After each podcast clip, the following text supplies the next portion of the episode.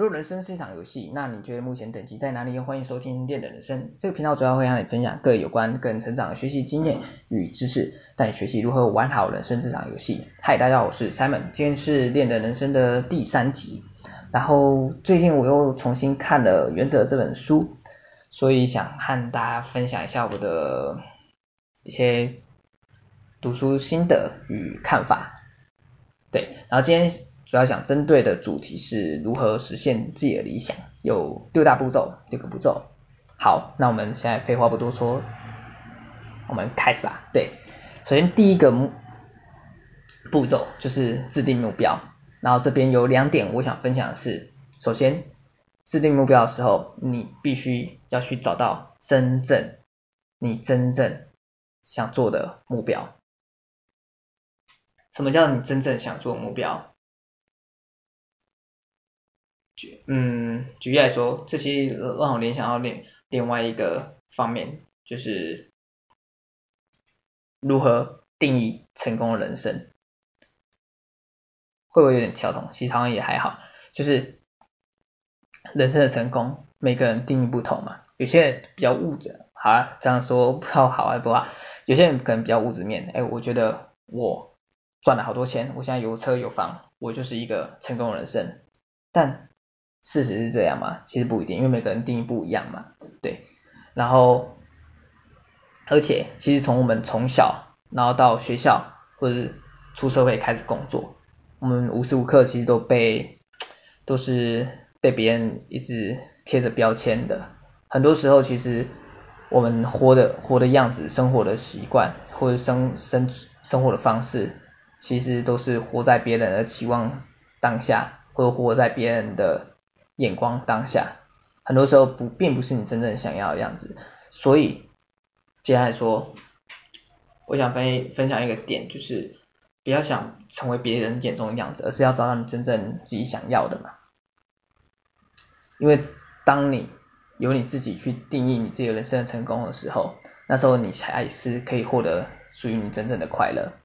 因此，找到你真正想要做的目标，这是第一点。然后，接下来这个目标你要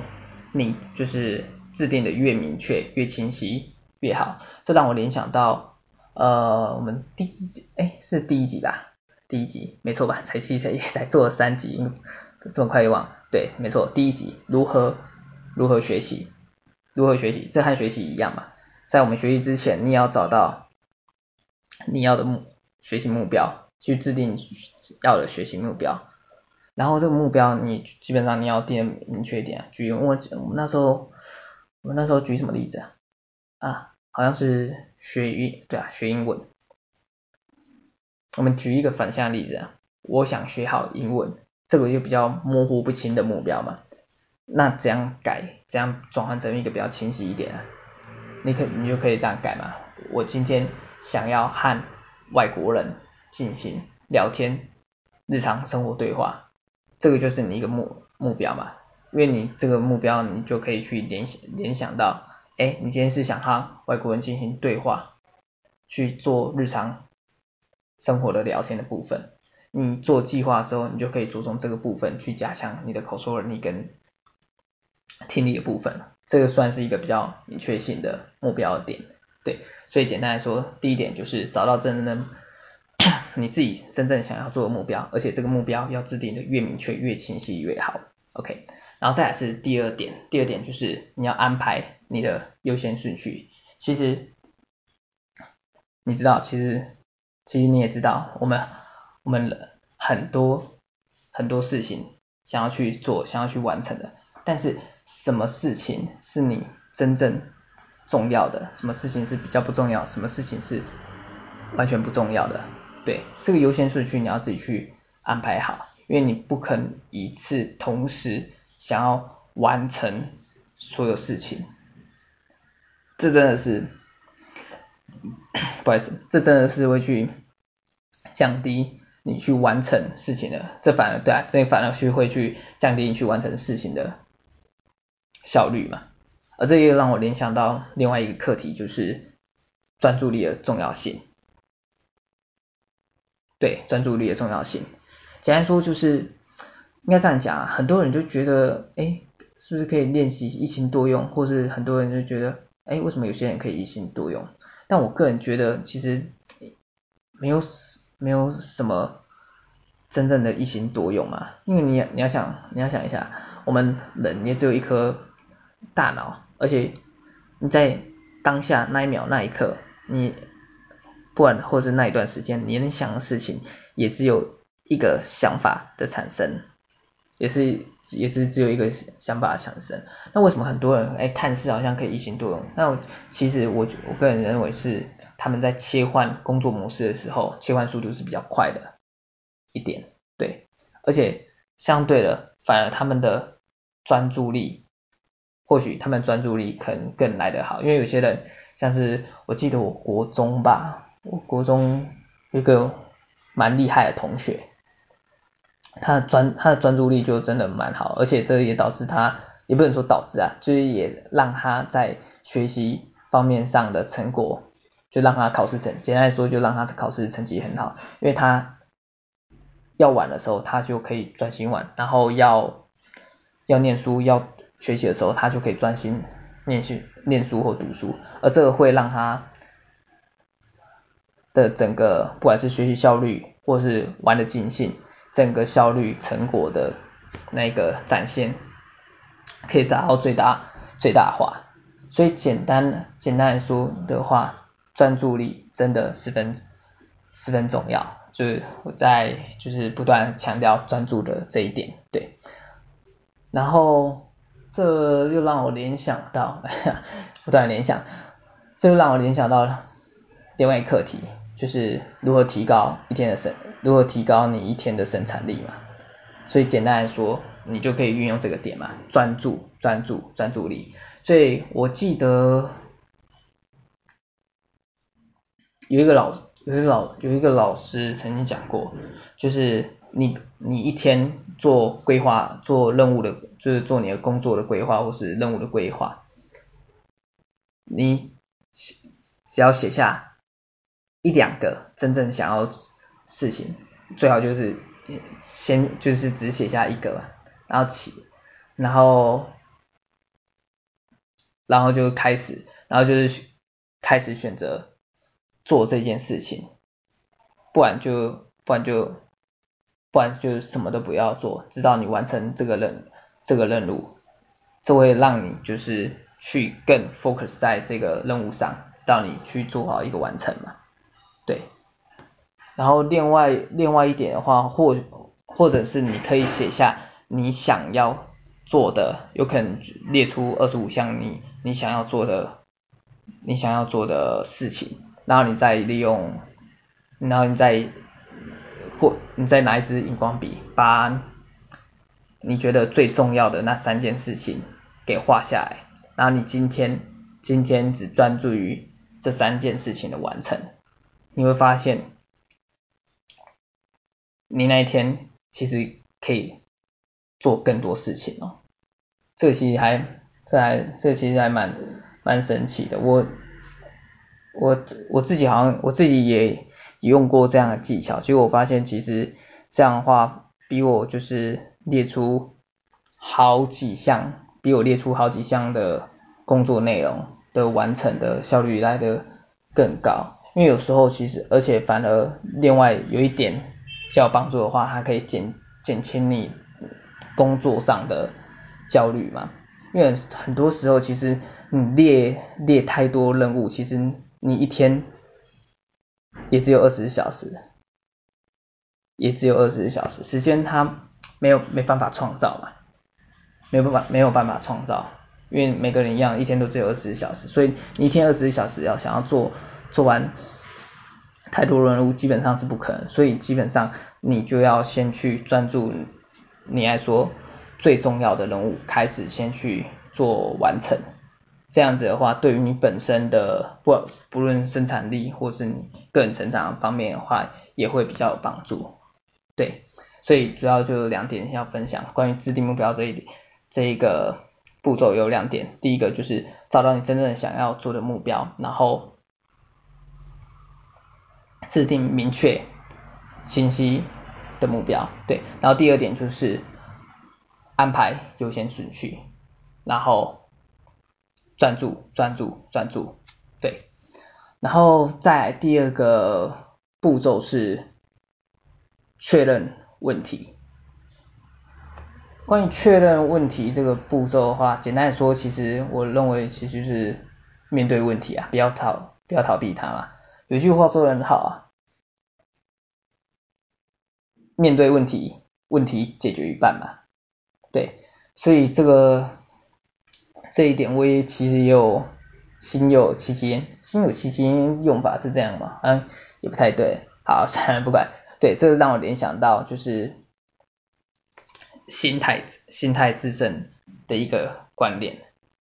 对，我想，嗯，我想一下啊，我记得我小时候其实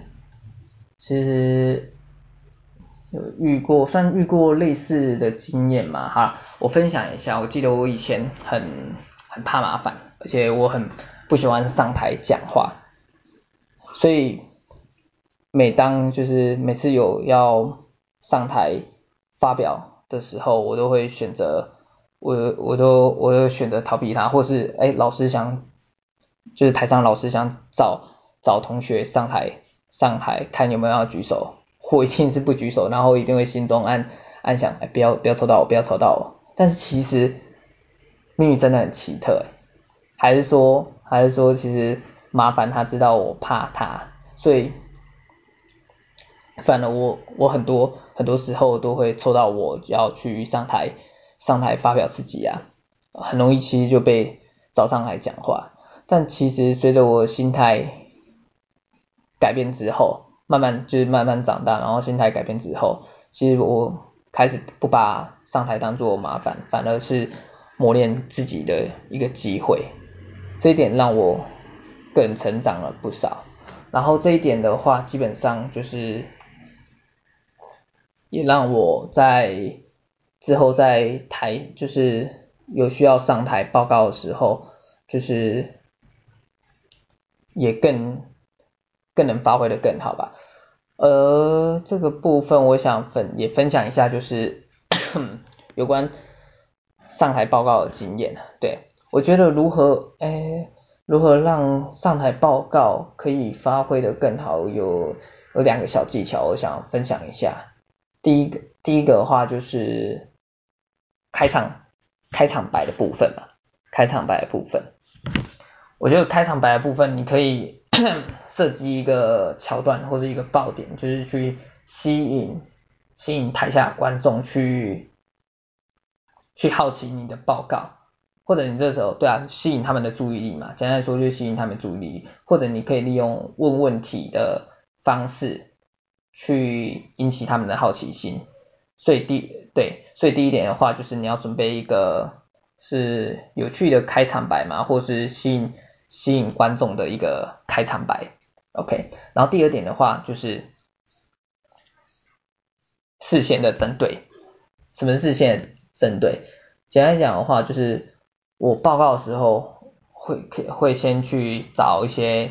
特定的观众，找一些特定观众，然后在我报告的一些报告的时候，我会就是眼光会去跟他们去做一个算是一个连接嘛，connection 的部分，去跟他们做一个这怎么讲啊？去做一个对啊，也算是连接的部分啊，对。然后这些特定的观众，你要找什么？观众比较合适，就是本身就是对你的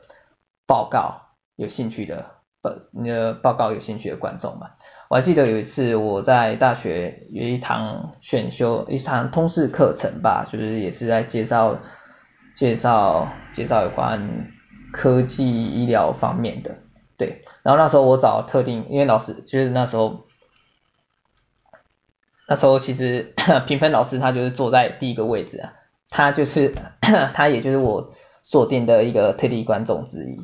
而且因为那时候我挑我那时候设计的开场白似乎还不错，但是讲自己讲好像有点不太不太好意思。对，我我设计的开场白还不错，所以第一时间点我就抓住，算是抓住他的目光。而且其实有时候很神奇，其实你可以去去看一下台下的观众，你会知道，你看他的眼睛。你有吸引到他们注意力，你就可以看到他们眼睛，他们眼睛其实是会发会发亮的，会发亮的那种感觉，对。而这个时候，其实你对着他们，你对着他们讲，其实你本自己也比较不会那么紧张，而且其实会越讲越有一点兴奋的感觉嘛，就是被人家注目的感觉嘛。其实你讲起来发挥，你会更能发挥自己，对。所以主要就是有两个小技巧，第一个就是准备一个一个有趣的开场白，或是或是一个吸引观众注意力、好奇的问问题，对。然后第二点的话就是目光注视，针对特定的观众进行那个目光的连接的部分，对。对，主要是这个两个小技巧。然后另外另外的话就是很多人会觉得，哎，上台报告好紧张啊，对啊，就是我其实我现虽然我现在比较不，不太不太害怕上台报告嘛，但是其实其实我觉得，如果你把这台这场报告，如果你真的在意这这场这个上海报告的话，其实怎么可能不会紧张？但是。嗯，在报告前的话，其实其实如何去克服紧张的话，我觉得首先你就是要准备的越充分越好嘛，对啊，你准备的越完全，在台下你在台下还没上台报告之前，你前几天其实你就可以自己在自己不断的在做一些 练习的方式，自我练习嘛，然后你也可以利用录音的方式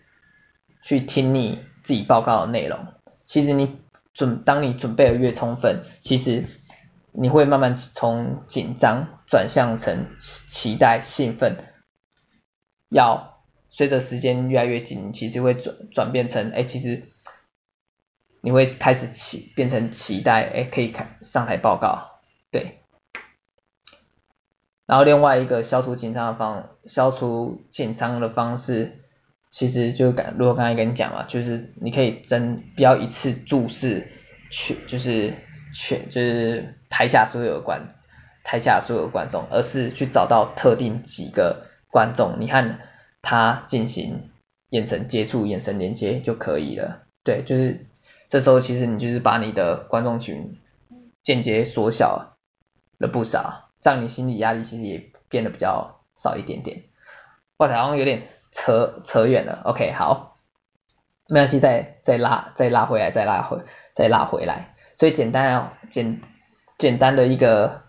一个概念，就是你心态真的是要进行调整跟转变。然后，其实书中里面也有分享一个一点啊，其实有关心态啊，就是你心态其实就是要极度保持开放嘛，极度保持开放的部分。对，然后。你就是可以把麻烦和痛苦，其实就是当做一场修炼，当然修当做一场修炼。哎，其实有点也蛮蛮呼应我的，蛮呼应我的节目哎，我的节目就是叫练的人生啊，对，好像是，呵呵，对，所以简单来讲，简单来讲的话就是你面对问题，你就是保持一个开放的态度。去面对你面对你的问题嘛，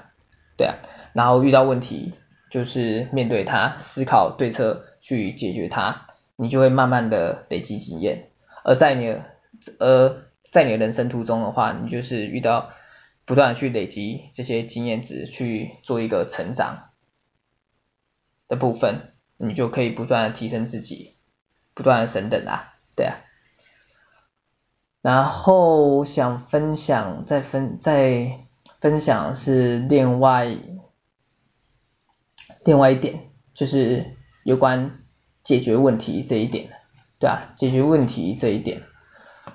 就是我举一个例子啊，之前的经验，之前之前我曾经做过业务，然后有一次我记得就是配货，就是公司配货时。然后它里面其实刚好夹杂效期不一样的产品，然后也有可能就是有产品比较效期比较紧的，对，然后那时候就是那时候顾客就很其实就很生气了，就是私讯密我，就是说你们公司怎么可以这样子啊？我觉得我有被欺骗的感觉，然后顿时我就其实那时候我就我就知道大事不好了，大事不好了，对啊，诶，他就这样讲啊，代志大条，对啊，代志大掉。不过这时这时候这同这同时间，其实我心中竟然有一股莫名其妙的兴奋感哎，别人会不会以为我有病啊？嗯哼，对啊。不过为什么我会有产生这种兴奋感？因为我那时候我那时候想法，我我我想到我我知道，因为我有机会可以为我的我的想法是这样，就是我我知道我又有机会可以为我的履历增添一笔。好的，加急了，所以那时候我就是立马马上开始行动，就是马上去亲自的去登门跟顾客就是道歉，然后也帮他们就是帮他们承诺就是帮他们换货，而且之后我也帮顾客跟公司争取到一些福利跟赠品，然后顾客他们觉得我态度服务态度很好，然后处理的也蛮得当的，结果相对上反而。顾客对我的印象还还变得更好了，对啊，所以简单所以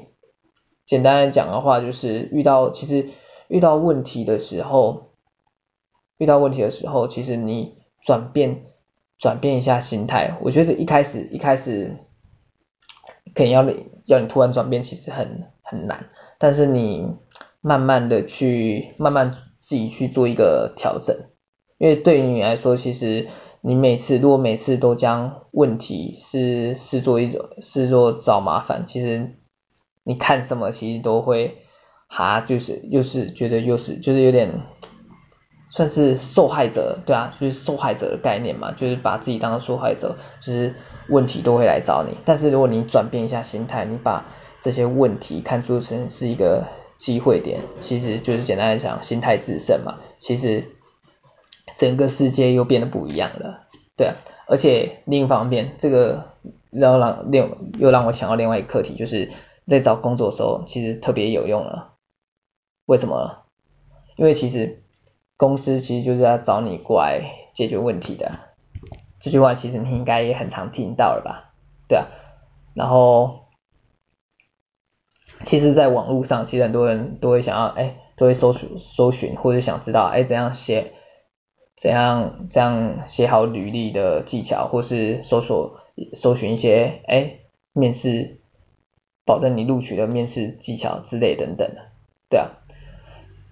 而我这里心中哎，我觉得关键之处啊，就是如果你想要让你心中理想的公司录取你，我觉得秘诀其实就在于你要提提出你自我价值，提出你自我价值。简单的讲，就是告诉你可以，就是告诉他们，你可以帮助他们解决什么问题的，对啊，所以，所以你就知道了，下次遇到问题，你就要知，你就要知道，这这其实就是证明自我的机会啊，证证明自己的机会啊，啊哈，啊，不过你也别误会，我这这这不是在鼓励你培养奴性哦，对啊。好嘞，好像有点扯远了，不过你应该知道我想表达什么吧？对啊，OK，所以再回来就是确认问题这一点的话，就是第一时间心态转变嘛，把问题当作是一个机会点，面对它，不要逃避，OK，然后再就是保持积极开放的态度，OK，然后进入我们第三个步骤就是诊断问题，OK，然后诊断问题这边有。两点想要分享的，第一点就是你要去确切的去分分辨什么是问题，什么是原因，什么是原因。举例来说，考试，我的考试成绩不好，考试成绩不好，这个可能这个就是一个表面的问题嘛。然后你要去回去推想，为什么会造成考试成绩不好？可能是考试粗心，考试粗心，粗心大意，或者是你的。学习方法错误等等，这些这个就是比较进一步的，要进一步的原因的部分。所以针对问题点的话，你要去先去分辨什么是问题，什么是原因。对，OK。然后第二点的话就是，哦，第二点的话就是要如何去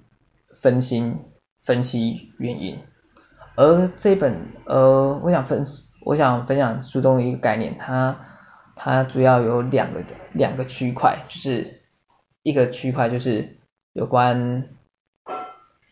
行动的行动的行动的原因，就要跟动词有比较有关系的，然后另外一个是本质性的原因，跟形容词比较有关系的，要怎样解释解释呢？举例来说，其实像是哎，我上台。报告表现不佳，是因为我没有做好准备，这个就是行动，有关你的行动嘛，动词啊，因为你没有做好准备，这个就是你没有去行动，就比较像行动性的原因嘛。OK，然后另外一个本质性的呢，有可能是因为你哎自己由你内内在出发，你可能太过紧，你有可能太过紧张了。你有可能太过紧张了，所以导致你，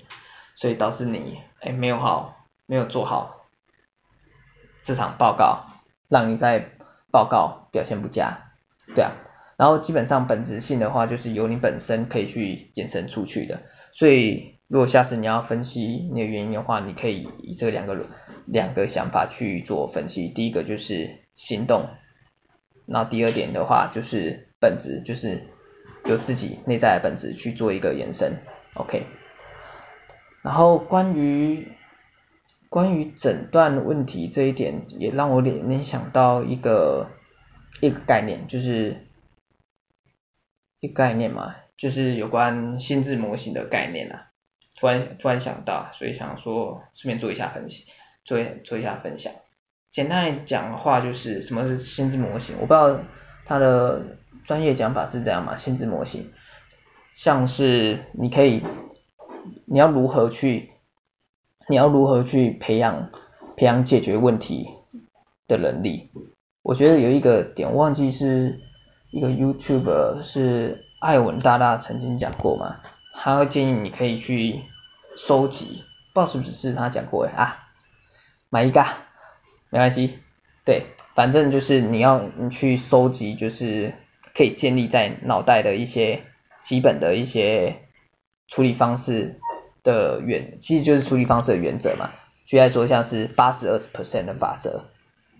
它就是可以纳在纳在你心智模型里面的一个处理事情的法则。因为很多事情，很应该说很多问题，其实你乍看之下可能是不一样，但是他们追溯到源头根或根源部分，其实可以用。相同的原则去做处理，像是我刚才举例的八十二十 percent 法则，它可以运用在学习上。之前我们第一集提过了如何学习，针对八十二 percent 的用法去针对，先针对二十 percent 主要的那一部分进行学习，然后八十二十 percent 你也可以用在工作上，可以先找出。二十 percent 比较重要的部分去做完成，其实都可以去帮助你提高做不管是学习或是做事的效率。所以基本上的话，如果你要去培养解决问题的能力的话，你可以去就是不断的去收集这些做事的原则，或去累积在你的心智模型上。这时候你就会你就会其实你就会发现自己。哎，好像面对问面对问题的时候，其实你会比较容易找得到解决的方向，对，OK，然后在第四点是有关我们设计方案、设计方案的部分，其实就是我们要开始找找方法了嘛，OK，然后找方法、找计划部分，而这里有两点。要也是要有两点想分享一下，就是先计划再行动，先计划再行动。为什么强调？为什么会想要讲到想分享这一点呢？因为我觉得其实嗯我不知道，很多很多人会觉得，哎，好像有时候计划其实有点浪费，有点有点浪费时间哎，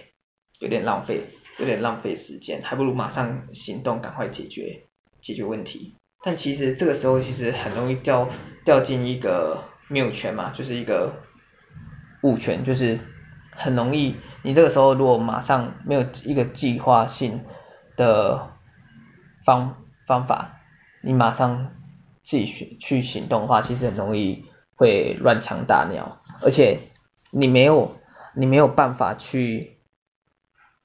去评估，哎，你应该这样讲啊，假设。你无意间，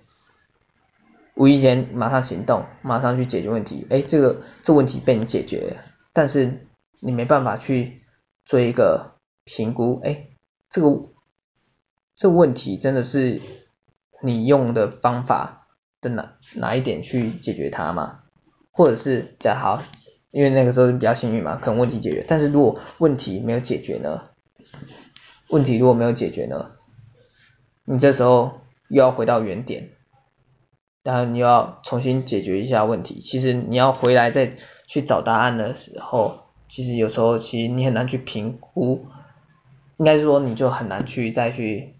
找到答案嘛，因为你直接行动，你没没有一个样本可以去参考，哎，哪边是不是哪边有弄错之类的。所以简单讲，先计划再行动，这一点真的是其实非常重要的。OK，然后在第二点，我想分享的是，就是其实做计划的时候，你可以先可以先抓大方向，然后再补充小细节。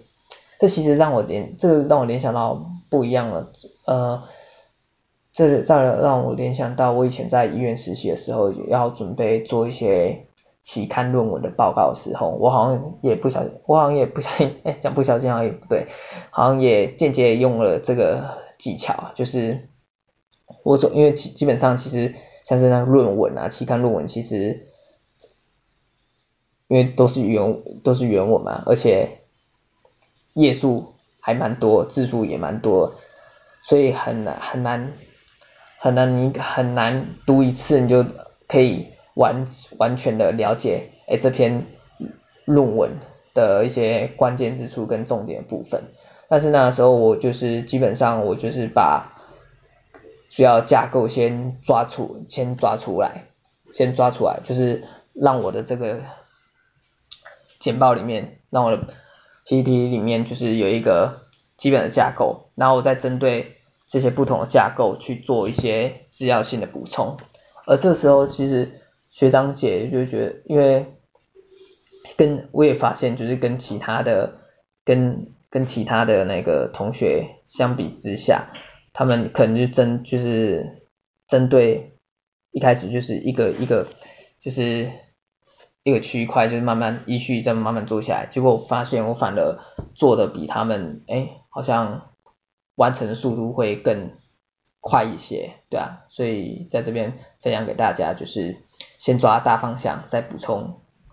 小细节，对。所以设计方案这边就是两点嘛，就是在第一点再强调一下，就是先计划再行动，然后第二点的话就是先抓大方向，再补充小细节。OK，好，然后进再是我们第五个步骤，首先是就是彻底执行的部分，而这里的话基本上有两点要分析啊，其实刚才讲讲到刚才设计设计方案那边讲到先计划再行动嘛。然后彻底执行的话，这里就是要强调行动的重要性，行动的重要性。因为其实应该这样讲，很多人就是一想做好充分的准备，但是他就是一直做准备，但其实一直不肯行动啊，其实一种不肯行动，这个反而就是又变得不好了嘛，就变成拖延，拖延的，就变成拖延症的发生了。所以基本上你要知道，其实若你一直单纯只做准备，没有去行动，那你想要得到这个结果，其实永远不可能会发生啊，因为你没有经，你没有做过行动，行，你没有做过行动，因为你要知道，你所想，你所要产生的这一个成果，这个后果是是要你做出行动，做出行动这样行为，他才有机会去达成的。所以第一点，彻底行动的话，第一点的话就是要我要想分享的是，就是强调行动的重要性。所以你要做的话，其实不要害怕自己准备的不够充分，你要去试着去放下你的完美主义，勇敢去大胆行动。而这让我联想到，其实如何学习那一篇章有讲到一个点嘛，就是边做边学。其实你可以在一边的行动的时候，你可以去发现，哎，你什么地方去，你什么地方不足，然后再去适时的去做一些知识资料的吸收，去做一个准备，其实也来得更有效率。而这个这就像我，因为我想我开始想录 Podcast，但是可能。哈。可能别人看起来我可能准备还不够充分，但是我也我也没有特别管什么，就是开始录了就对嘛。而且你看我第一集，其实到现在也是啊。其实我剪辑部分，因为剪辑部分可能要花，可能要花一些时间去做学习。但是我要如何很快的可以生产一部 podcast 的部分的话，基本上就是先开始做，先开始录就对了嘛。对啊，就是像我录 podcast 一样。对，OK，然后第二点的话，我想分享的是代办清单的部分，就是你在执行的时候，你可以设计代办清单，而这个这一点的话，其实其实的话，它其实不论帮助你执行计划，或者在你工作的时候，其实也特别需要，因为有时候其实像是我们在工作上的时候，其实很容易杂事太多，所以很多人会觉得，哎，自己好像。健忘是不是太容易健忘了？是不是可能要吃一点鱼油了，避免以后阿兹海默症发生？OK，扯远了。主要的话就是，如果你有代办清单的话，其实你你就比较可以比较完善的完完善的完成你就是你的每一项工作任务的部分。对，因为你有代办清单，你就可以去做检查，哪些任务是还没完成的，对啊。就是做一个 double check 的部分，对，所以在于彻底执行这点，我有两点的话，就是第一个就是强调行动的重要性啊，你要放弃完美主义，无论做再多的计计划，如果你不开始行动的话，你的成果、你的结果永远都不会发生嘛，OK，然后第二点的话就是待办清单的部分，利用待办清单的部分帮助你去做一个 double check 工作任务跟。执行计划的部分，对，OK，然后最后我们哦，哇塞，终于来到最后一个检查流，最后一个步骤就是检查流程的步，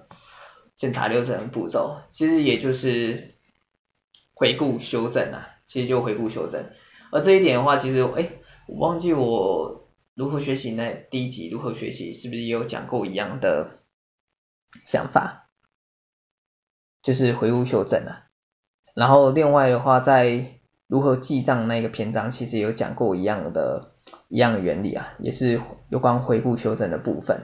所以基本上你你也可以抓到这一点了。回顾修正它，我们刚才讲到心智模型的那用嘛，回顾修正它其实也算是一个做事情的一个心智模型嘛，也算是一个做事的原则。对，OK。简单来讲，回顾修正的部分，它可以帮助帮助你去评估你的方法哪边是不是哪边有出问题，或是哪边可以改善得更好，让你的做事效率可以因此提高。对，然后因为呃，一旦你用用错方法做事情的时候，你要去完成你真正的目标。其实一定有它的难度嘛，但是这个时候，如果你使用完这套方法之后，你回来去利用回顾的部分去检视这项方这项方法里面的哪一个细节可能出错的部分，你再继续去调整，这样的话会会让你更容易去找到哎适合这样目标，适合达成这样目标。真正有帮助的方法，对，所以简单来讲，就是我们我们在前面的如何学习的篇章跟如何有效记账的篇章，其实都讲过回顾跟修正的重要性。OK，所以好，哇塞，其实不知不觉过讲了四十分钟了，OK。所以我们再简单复习一下六大步骤，今天要如何实现自己的理想，有六个步骤，六大步骤。首先第一点就是制定目标，目标越明确越好嘛，制定目标，OK。然后再来的话就是确认你的问题，面对它，不要逃，不要逃避它。心心态，因为心态制胜，心态转变的话，把问题当做你的机会点，OK。然后第三点就是诊断问题，诊断问题，分辨怎样是，分辨怎样算是真正问题，怎样算是问题的根本原因，OK。然后第四点的话就是设计方案，就是开始找方法、找计划，OK。然后第五点部分就是彻底执行，就是放下完美主义。强调行动的重要性，因为不行动，结果不会发生嘛。OK，然后第六点的话就是检查流程，透过回顾跟修正的方式，找到真正可以完成你目标的真，找到真正可以完成你目标的方法。对，OK，然后这是今天想跟大家分享的六个步骤，有关如何实现自己的理想。OK，希望对你们有帮助。OK，那今天就到这边吧。也有点累啊，而且，哇塞，也该吃饭了。OK，好，我们下期再见，谢谢，拜拜。